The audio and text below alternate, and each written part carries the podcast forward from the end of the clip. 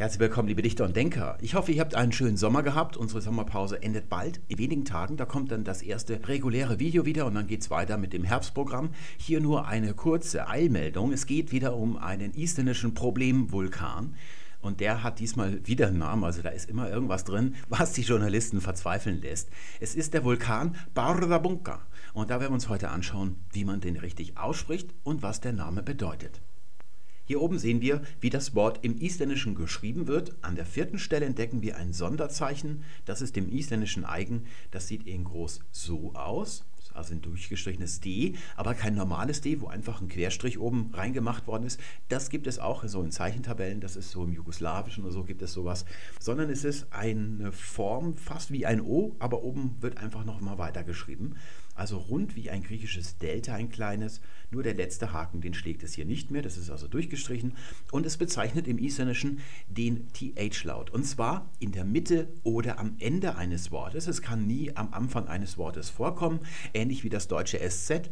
Deswegen bräuchte man eigentlich keinen Großbuchstaben. Aber wie das eben in heutigen Zeiten so ist oder in Zeiten von gestern, da hat man so mit Datenbanken, mit DOS-Datenbanken, wo man nur Großbuchstaben schreiben konnte, gibt es heute noch bei Auslandsüberweisungen. Da braucht man also einen großen Buchstaben. Ja, bei Nachnamen im Deutschen, wenn die mit S oder mit Doppel-S vorkommen, dann weiß man eben da nicht, wenn man nur dieses Doppel-S sieht, wie die denn genau geschrieben werden, authentisch, was wirklich im Personalausweis steht.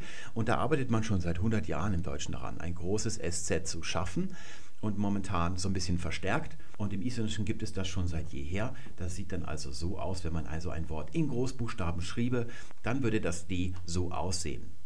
Man kann also dieses isländische Elf, so der Buchstabenname, wie ein englisches TH aussprechen und zwar wie ein stimmhaftes, also wie in that, der Unterschied ist, wenn man noch weitere Ambitionen hat, dass die Isländer die Zunge recht gerade im Mund lassen, während die Engländer die Zunge weit auf dem Grund des Bodens ja, liegen lassen eigentlich bis zur letzten Gelegenheit. Erst bei der letzten Ausfahrt. Bei den unteren Schneidezähnen, da wölbt sie sich so nach oben, weil da ja beim TH die Zungenspitze irgendwie die oberen Schneidezähne doch berühren muss, sodass die Zungenspitze recht weit nach oben zum Himmel zeigt, wenn dann das TH tatsächlich im Englischen artikuliert wird.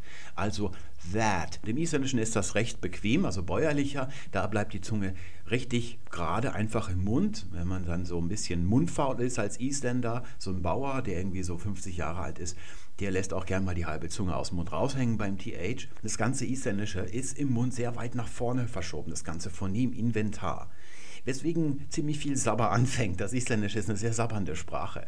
Das bei jungen Damen merkt man das noch nicht so, aber bei so elterlichen Bauern, wenn die so reden, da schmatzt es dann schon so ein bisschen. Man bleibt natürlich als Deutscher an diesem Sonderzeichen und dem TH hängen, aber die Aussprache, die bereitet euch wohl keine großen Schwierigkeiten. Ihr habt alle Englisch in der Schule gelernt und könnt wahrscheinlich alle das TH aussprechen. Es sind eher die unauffälligen Konsonanten, die die großen Probleme bereiten. Das B und das G. Da sprechen wir stimmhaft aus im Deutschen. Also B, da schwingen die Stimmbänder und beim G auch. Also B, D, G im Gegensatz zu P, T, K. Die sind stimmlose Verschlusslaute. Und diesen Unterschied, den gibt es im Isländischen nicht. Es gibt zwar einen Unterschied zwischen dem B-Zeichen und dem P-Zeichen, also das gibt es beides, aber die werden identisch ausgesprochen grundsätzlich. Und zwar stimmlos. Das seht ihr hier unten in der Lautschrift. Da ist das B vorne, das ist durch ein P dargestellt. Das ist die korrekte phonetische Transkription. Darunter sehen wir dann noch eine andere, so wird das traditionell im Isländischen transkribiert. Da hat man dann also ein B mit einem Kringel drunter. Dieser Kringel bedeutet in der Lautschrift, dass der Konsonant oder auch im Vokal in Notfällen, in besonderen Fällen, stimmlos gesprochen wird. Das ist im Isländischen so üblich da in der Sprachwissenschaft, aber es ist eigentlich falsch. Man würde zum Beispiel, wenn wir im Deutschen das Wort der Tag, aber des Tages im Genitiv, da sprechen wir das G, weil hinten noch ein Vokal kommt, stimmhaft aus. Und wenn bei Nominativ der Tag, da endet das Wort mit dem G-Laut, das ist die sogenannte Auslautverhärtung. Da wird es also stimmlos. Und wenn man jetzt das Wort Tag transkribieren möchte, dann kann man ein G schreiben wie hier mit dem Kringel darüber. Dann wird angezeigt, dass das Lexem normalerweise, wenn hinten noch Vokale kommen, da wird es stimmhaft gesprochen. Es ist nur stimmlos geworden durch besondere Umstände. Zum Beispiel, weil es am Ende des Wortes ist. Nur dann darf man das eigentlich so schreiben. Also das hier ist die korrekte phonetische Transkription. Da sehen wir hier ein P hier sehen wir nochmal ein P bei der, beim zweiten Glied. Die Punkte bezeichnen die Silbengrenzen. Und hier hinten das G, das ist mit dem K umgeschrieben. Man spricht also das B, zweimal kommt das hier vor, und das G stimmlos aus, also wie P und K. Nur eben nicht wie im Deutschen behaucht, wenn wir zum Beispiel Peter sagen, da behauchen wir das immer sehr stark, wird ordentlich Luft rausgedrückt. Das ist hier nicht so, sondern es klingt wie eine zerplatzende Seifenblase. Es ist nur das Geräusch zu hören, wo die beiden Lippen auseinandergehen, also dieser Verschluss, wie das P in erschob. Man könnte also dann nächstes Mal immer übertreibend das so aussprechen. Bauer, Fahr, Bunga. Bauer, Fahr, Bunga. Sonst gibt es nur noch zwei kleine Anmerkungen. Das isländische R ist immer rollend, aber nicht wie in Franken, wo es hinten im Mund gerollt wird, sondern ganz vorne. Hinter den Schneidezähnen, da ist so eine Treppenstufe im Mund. Wenn ihr da mal so entlang fahrt mit der Zungenspitze, merkt ihr zwischen den oberen Schneidezähnen und dem Gaumen, der da hinten kommt, da ist so ein richtiger Damm, so nennt man das, den Zahndamm. Da sind die Zähne reinmontiert. Und dagegen schlägt die Zungenspitze beim isländischen R. Also Barðarpunka. Barðarpunka. Oder ganz Silbe für Silbe, Baurfarpunka. Barðarpunka. Das R muss am Ende einer Silbe immer deutlich zu hören sein. Das darf also nicht bloß so ein A sein am Ende. Hræringarnar í Bárðarbungu hafa aukist í jaft og þétt síðan fyrstu fréttir bárust af þeim 16. ágúst síðasliðin. Augu heimsbyðarinnar beindust að Íslandi í dag en atbyrjunir hafa vakið mikla aðtegli í erlendum fjölmjölum. Þórildur Þorkjörnstóttir segir frá. Dagana eftir að fyrstu fréttir bárust af jarðskjáltarhriðinu við Bárðarbungu mældist mikil jarðskjáltavirkni á svæðinu. Hálendinu í kringum Bárðarbungu var lokað, almannavarnir lísti yfir hættu ástandi og tekin var ákvörunum að rýma svæðið. Jarðhæringarnar í Bárðarbungu hafa ekki mikla aðtikli í erlendum fjölmjölum. Öflugur skjálti af stærðinni 5,2 varð tæpa 7 km norðaustur af Bárðarbungu klukkan 12.21. Es gibt einen Trick, wie man isländische Wörter als Ausländer gut aussprechen kann. Wenn man den nicht beherzigt, dann wird es nichts werden. Das hat sich damals beim Eyjafjallajökull gezeigt. Da hat der isländische Katastrophenschutz ein eigenes Video gemacht für die Journalisten aus aller Welt, die dahin gefahren sind und hat versucht, denen irgendwie beizubringen, wie man das ausspricht. Und das hat alles nur noch schlimmer gemacht, weil die das nicht kapiert haben, wie man Ausländern das so beibringt. Dass man es segmentiert, das seht ihr hier, wo der Punkt ist, da macht ihr immer eine Sprechpause, bringt eure Zunge, also das Innenleben eures Mundes in Ordnung, räumt alles schön auf und dann erst fahrt ihr mit der nächsten Silbe fort. Darin liegt das ganze Geheimnis. Man sagt also nicht in einem Zug wie der Isländer Bardabunka, sondern man macht Baur, Far, Bunka. Und das macht man ganz lange so und dann macht man es ein bisschen schneller und dann hat man den Bogen raus. Betont ist im Isländischen immer ganz, ganz streng die erste Silbe, selbst bei Namen, die nicht aus dem Germanischen kommen, wie zum Beispiel Maria, wo wir das hinten betonen, da sagt der Isländer Maria. Dieser Akzent hier oben drauf auf dem A hat also nichts mit der Betonung zu tun, grundsätzlich nicht, sondern es ist das im Altisländischen übliche Zeichen um die Länge eines Vokals zu bezeichnen. Das war also ein langes A. Und wie im Deutschen auch, haben sich lange Vokale anders lautlich entwickelt von der Qualität her, äh, von der Klangfarbe als kurze Vokale, sodass man heute ein A mit so einem Stachel obendrauf, wie man im Isländischen sagt, einem Brotdur, der spricht man als Au aus. Und ohne den Stachel spricht man es als normales A aus. Wir fangen an, indem wir alle Silben gleich betont aussprechen. Baur, Far, Bunga. Baur, Far, Bunga. Und jetzt das gleiche im gleichen Tempo und der gleichen Segmentierung, aber die Betonung deutlich auf die erste Silbe. Baur, Far, Bunga. Baur, Far, Bunga. Und jetzt ein bisschen schneller. Baurða bunga, baurða bunga, bunga. In der isländischen Sprechmelodie, die davon geprägt ist, dass man manche Silben ziemlich lang spricht oder betont, und dann andere ganz schnell widerspricht, sodass die ineinander verschmilzen, da wird auf dem ersten R eigentlich mal so ein bisschen ausgeruht und dann geht es sehr schnell weiter, dann nimmt das Ganze Fahrt auf. Also, Baur Fapunka, Baur Fapunka. Und jetzt müssen wir nur noch das TH ein bisschen zurücknehmen. Das muss mehr sich einfügen, also ein bisschen fauler noch klingen. Bardabunka, Bardabunka, Bardabunka. So, jetzt haben wir es in etwa hinbekommen. So würde man das dann etwa aussprechen. Öflugur skjálti af stærðinni 5,2 varð tæpa 7 km norðaustur af Bárðarbungu klukkan 12.21. Für die Aussprache ist es natürlich immer ganz interessant, auch zu wissen, was bedeutet das Wort. Also wie ist es komponiert. Augenfällig ist es eine Zusammensetzung. Und zwar hinten aus Bunka, das bezeichnet eine Wölbung. Das Wort hat es im Deutschen auch mal gegeben als Bunge vor allem im Niederdeutschen. Und man kann sich so vorstellen, im flachen Land oft so eine kreisförmige kleine Erhebung, wie so eine Beule. Das hätte man dann also als Bunge bezeichnet. Und in Island ist das eben noch in Gebrauch, weil da sehr viele Erhebungen sind. Es gibt zwar tatsächlich Vulkane, im Osten gibt es so kleine Orte an der Küste, wo neben der Küste direkt ein Riesenvulkan wie eine Pyramide in den Himmel ragt. Also ein gewaltiges Ding. Und das hier ist eher dann eben so, so eine kreisförmige, bollenartige Erhebung. Und das wird dann als Bunker bezeichnet. Und da vorne in der vorderen Hälfte des Wortes, da steckt ein Personenname, ein Männername drin, und zwar Baurður mit U dann geschrieben. Das hier ist die Genitivform. Das wird ja ebenso verwendet in den Kompositionen im Germanischen. Im Deutschen haben sich diese Genitive oder auch Akkusative dann zu Fugenelementen weiterentwickelt. Da darf man also nicht, das machen Laien sehr häufig, so anfangen, da Motive bei der Konstruktion dieser Komposita im Deutschen heranzuziehen. Was hat man sich dabei gedacht und was bedeutet das? Diese Fugenelemente werden anders verwendet. Zum Beispiel in Hochzeitsfeier, da lautet der Genitiv ja der Hochzeit. Die weiblichen Substantive haben kein Genitiv S.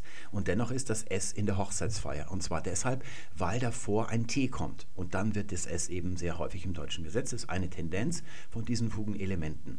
Im Isländischen hat sich das nicht so losgelöst zu Fugenelementen. Da ist es also noch, sind es klar erkennbare Genitivformen. Da kann also nicht ein Fugenelement auftauchen, das es nicht auch sonst als Genitivform gibt. Und hier haben wir einen Männernamen, so lautet die Nominativform, so wird er also gerufen, Baurður mit UR hinten dran. Und da unten sehen wir diese Form, die hier oben drin steckt. Das ist dann der Genitiv.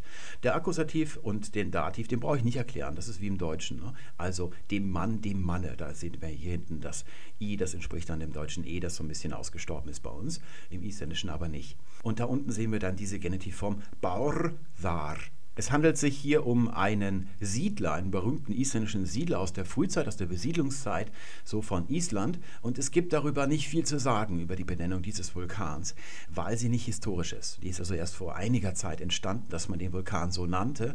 Zu dieser recht jungen Benennung des Vulkans gibt es nicht so viel zu sagen. Es ist im Isländischen ein sehr gängiges Schema, dass man solche besonderen Punkte nach Leuten benennt, die in der Frühzeit dort gesiedelt haben oder in irgendeiner Sage auftauchen und dort irgendwas Tolles erlebt haben, dass dann die Gegend oder so ein Vulkan oder ein Berg, dass es dann nach dem benannt wird.